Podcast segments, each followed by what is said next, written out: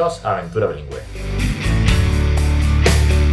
El podcast de crecereninglés.com.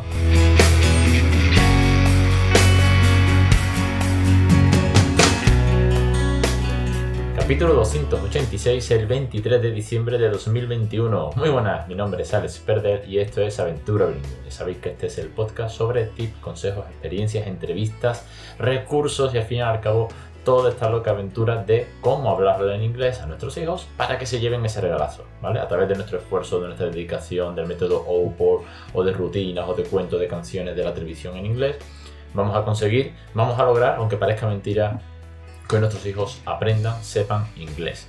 Así que bienvenidos una semana más. Disculpad si la semana pasada no estuve. Eh, eh, bueno, desde que el peque, peque peque, el bebé, ha entrado en la guardia, pues ya sabéis lo que eso implica. Todas las cities habidas y por haber. Y yo me he ido librando. Pero la semana pasada ya no pude librarme, me tocó y me quedé sin voz, literalmente. Y hubo quien me dijo por privado, un buen amigo, me dijo, tío, ¿no tienes algunos podcasts ya pregrabados para este tipo de emergencias? Y bueno, no, hay veces que lo he hecho, pero no me gusta pregrabar por adelantado porque como pongo además eh, la fecha y el número del episodio, pues quedaría rarote, quedaría rarote. Pero bueno, que no es un mal tip, que lo sé de manual, pero me pilló, pensé que no me iba a poner tan malito como me he puesto y la verdad la semana pasada ha sido un poco mm, para tirar a la basura. Hoy vamos con el penúltimo episodio. Hoy vamos con un episodio eh, que lo he titulado ¿Y esto qué significa? ¿Y esto cómo se traduce en inglés?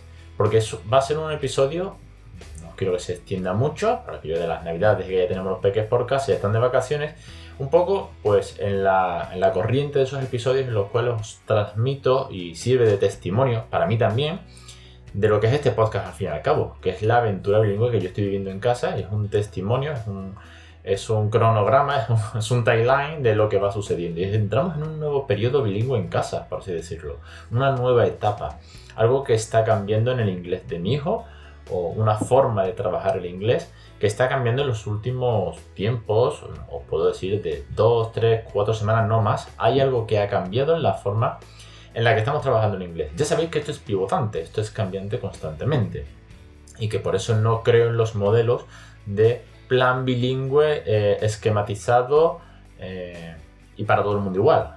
No, esto es como las dietas, lo que a uno le sirve, a otro no, y con lo que uno adelgaza, otro es capaz casi que de engordar, ¿vale? Para que poniéndome un poco exagerado, pero el bilingüismo es personal, es familiar, es cambiante, pivota constantemente, porque hay muchísimas, muchísimos factores que afectan en la familia, en el día a día, si trabajas más horas, trabajas menos, si puedes estar haciendo O por sí todo el día en inglés 24/7 o si solamente puedes X días, si el niño va a extraescolares de inglés, si no va a extraescolares de inglés, si practica con nativos, si no practica con nativos, etcétera, etcétera, etcétera. Con lo cual, todo esto va cambiando tanto que es imposible hacer un manual básico, eh, estereotipo eh, para todo el mundo igual. No, no, no cuadra, ¿de acuerdo? Bueno, antes de todo esto, recordad como siempre que tenéis en crecereningles.com un montón de cursos, nueve exactamente, que el acceso es para siempre, por lo cual pilláis el curso que mejor os venga, depende de la etapa. Si estáis empezando, pues el de, los primeros meses, el de un curso con 60 lecciones para ver cuáles son los métodos, cuáles son las dudas, cuáles son los errores, cuál es la motivación, ¿vale? Para buscar recursos, ¿vale? ¿Que, necesitáis cuentos y canciones? Un pack de, de cuentos y canciones. ¿Que necesitáis repasar la gramática? ¿Que necesitáis vocabulario con pronunciación nativa? Ahí tenéis más de 60 episodios con eh, audio nativo, con listados de vocabulario gigantes en PDF que siempre son vuestros, ¿de acuerdo? Así que tenéis mucho material y el cuento de la ranita, que es un cuento bilingüe que hemos creado en casa y que viene muy bien para regalar, tanto para el peque, que puede ser un buen regalo navideño, como para familiares y amigos que siempre están picándose con el inglés, pues oye, mira, eh, si sabéis que tenéis a alguien que quiere pero no sabe por dónde empezar, el cuento es una gran herramienta y aquí tenéis un cuento bilingüe con rima y con audiobook también disponible. ¿Por qué me meto hoy eh, por qué os traigo esto de qué significa y cómo se traduce en inglés? Porque es una, frase que ha salido últimamente eh, del peque, de, mi hijo mayor, de Raúl.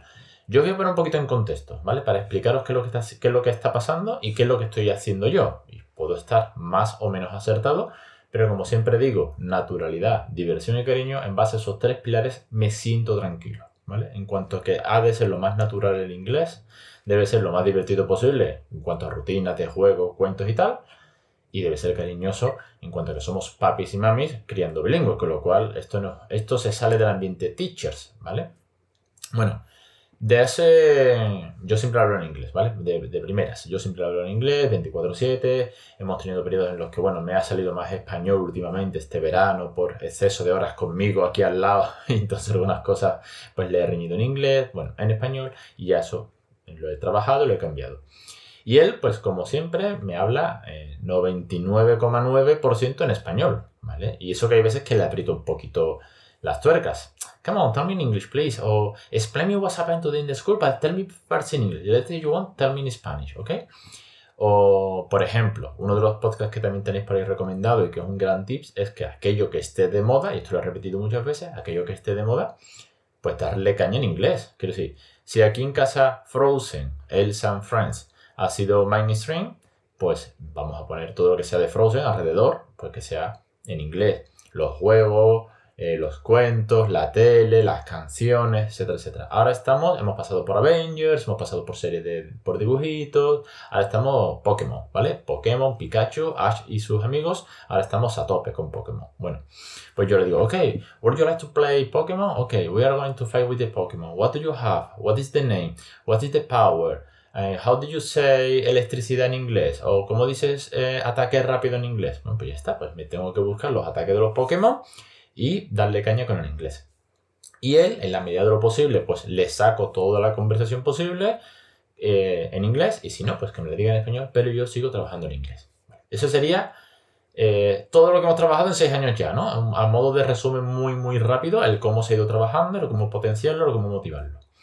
Pero de hace un tiempo para acá, que él con seis años, más que consciente de que yo soy nativo español, de que yo no vengo de, de Oxford ni nada de esto, él sabe que yo hablo español con todo el mundo, que yo no soy, mm, que yo no solamente hablo inglés, ¿no? A lo mejor al principio de más peque, tal y que cual. Bueno, aunque él quiere que le siga hablando inglés, ¿eh? Importante. Pero claro, me usa como me usa como, como translator, me usa como un word reference o como una Wikipedia algunas veces, ¿no? Porque a papá y a mamá se le pregunta, oye, ¿esto qué significa? ¿Y esto qué es? ¿Y esto para qué sirve? El por qué, por qué, por qué. Pero ahora mm, tiene una cierta curiosidad, y de ahí el podcast de hoy, de ¿y esto cómo se traduce? Cosa que nunca había hecho. Por ejemplo, eh, ¿qué os digo yo? Albóndigas, ¿no? Meatballs, las pelotas de carne. Pues eh, él muchas veces tiene palabras como que las tiene muy interiorizadas en inglés y que hace un code switching muy divertido, que es del palo de qué ricas estaban las meatballs de hoy, ¿eh? Las meatballs de hoy. Sí, pues estaban buenas, pues con tomate, tal y cual. Entonces, como que tiene palabras que, funcionan así, ¿no? Que las mete porque es donde más se han trabajado o como más fácil les resulta y las, y las pone en inglés y fantástico. Pero últimamente me pregunta mucho esto qué significa en inglés. ¿Por qué? Porque, ojo, también tengo aquí mea culpa que estoy metiendo frases o vocabulario nuevo que hasta ahora no había utilizado. Quiero decir, ahora yo no ser nativa, no tener un hiper vocabulario desarrollado, al no tener un millón de recursos, pues me cuesta más en algunos momentos. ¿Qué pasa? Que en la medida de lo posible, para no repetir siempre las mismas estructuras gramaticales, los mismos verbos, el mismo vocabulario, siempre que puedo o que descubro una palabra nueva, ya sea viendo un vídeo en YouTube, para mí, ¿eh? o ya sea cuando hablo con Débora, o ya sea donde, o leyendo algo en inglés, oye, pues si aprendo una nueva palabra, una nueva descripción que queda mejor o que puedo incluir, pues la incluyo. Y claro, esto ha pasado varias veces con algunas frases, con algunos phrasal verbs, con algunos idioms, y me he dicho, ¿y eso qué significa? Cosa que hasta ahora nunca había hecho. Pero sí, yo he hablado en inglés siempre a él y no, nunca me ha preguntado esto qué significa en español. Para él, pues entendía el contexto, igual que cuando vas aprendiendo un idioma, vas entendiendo el contexto, pero no te paras a analizar qué es esa frase o qué es esa palabra, qué es esa expresión. Sin embargo, últimamente tiene esa curiosidad. ¿Y esto qué significa en español? Si para, para pillarlo mejor, no quedarme con el contexto, tiene esa curiosidad. Y yo aquí el primer día pues tuve un debate interno de 5 segundos que se hicieron muy largos en mi cabeza que dije, ¿qué hago? Porque hasta ahora siempre que me he preguntado qué es esto, eh, porque no entendía el contexto, en la medida de lo posible yo le daba vueltas, ¿vale? Y le decía, eh, bueno, pues un símil en inglés, le, le daba eh, una definición en inglés, le rodeaba la palabra, pues yo qué sé, si es, por ejemplo, cuchara, spoon, oye, ¿qué es spoon? Por poner un ejemplo muy tonto. ¿Qué es esto? Pues le digo, esto es, es un utensilio para comer la sopa por ejemplo, ¿no? Es una herramienta con la que podemos comer eh, el puchero y el cocido. No sé, creo que sería una definición tipo enciclopedia, ¿vale? Pero no quería hablarle en español, me, me negaba. Pero como esto ha pasado últimamente varias veces, y he dicho, bueno, espérate, voy a cambiar esto, a ver qué ocurre. Igual se entera mejor. Igual pilla la traducción y se la graba en el cerebro mucho más rápido que yo. Y de ahí que últimamente, pues cuando me pregunta, ¿y esto qué significa? Le digo, pues esto en español significa tal, o cual, o piticlin. Me digo igual, lo que sea. Entonces yo le voy diciendo frases. Eh, por ejemplo, otro día dije, don't piss me off. Don't piss me off. Si no me hagas enfadar. Es una expresión tanto pues eh, cotidiana, es un, no sé si es un idioma, un ver creo que es un ver si no me equivoco, eh, que es muy cotidiano, muy rude, por así decirlo. Le dije, no me hagas enfadar. ¿no? Estábamos hablando, no, por favor, don't piss me off, Raúl. Y me dijo, don't piss me off. ¿Eso qué significa? Y de, porque no me hagas enfadar. Eso significa. Se lo dije así. Claro, ese tipo de expresiones, pues, cuadran con la naturalidad que intento darle y al mismo tiempo, pues, tiene un recurso, que es que su padre sabe, sabe español mejor que inglés, ¿no? Con lo cual estoy dándole esa traducción. Y luego continúo con el inglés, ¿vale? Os digo como yo lo estoy haciendo, no os digo que sea ni mejor ni peor. Os digo lo que yo hago y luego lo analizaré a futuro pero voy pivotando este y también os lo traigo como tips, ¿no? Oye, ¿la habéis hecho ya? ¿Lo ponéis en práctica? ¿O sois tajantes? Bueno, pues comentarme también. Consecuencias de esto, porque como ya os digo, esto lleva ya pues más de un mes, diría yo, antes de... Porque me pasó con varias palabras de Halloween, ¿de acuerdo? De, de ahí que venga de hace más de un mes. Automáticamente, casi por consecuencia, me ha preguntado una cosa que nunca me había preguntado anteriormente. ¿Y esto cómo se traduce en inglés? Quiero decir, él nunca me ha preguntado cómo se traduce esto. No, no tenía esa necesidad, porque me hablaba en español, yo lo entendía, yo continuaba en inglés y hasta ahí. Si no tenía necesidad de saber cómo se traduce una palabra en concreto. Pero tal vez, tal vez, al preguntarme cómo se traduce y hacerle yo la traducción, algo ha despertado de darle la vuelta y hacerlo a la inversa. Vale, pues he aprendido una palabra nueva en el cole, cómo se traduce el inglés.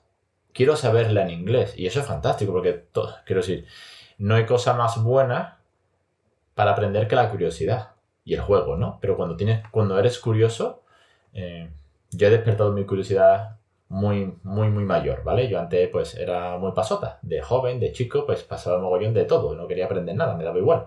Eh, ahora me arrepiento un poco, porque he perdido años, pero bueno, ya por lo menos hace mucho que soy muy curioso. Entonces yo bebo cantidad de información sobre los topics que a mí me gustan en YouTube, en podcast y leo, pero sobre todo YouTube y podcast mm, consumo mogollón de información. Me pica mucho la curiosidad, pues siempre estoy buscando, oye, pues cómo funciona esto.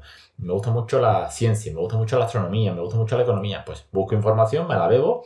Claro, ¿por qué? Porque tengo ese interés. Pues este interés intrínseco que se llama, si el niño lo tiene porque quiere preguntar cómo se dice en inglés, es fantástico y a unas muy, muy malas que no lo sepa, pues lo, de siempre, lo que siempre he dicho, te paras un segundo, lo buscas en Word Reference, le pones la pronunciación de Word Reference incluso, que lo hago mucho, de hecho él ya lo sabe, ponlo, ponlo, ponlo, Daddy, ponlo, vamos a escucharlo. Pronunciamos los dos, todo esto sí tengo tiempo, claro. Si voy conduciendo y me preguntan en el coche, oye, ¿cómo se dice esto en, inglés? Si lo sé, lo digo, si no lo digo, espérate que terminemos, ¿no? Lo voy a parar en mitad de la autovía. Así que eh, ahí estamos.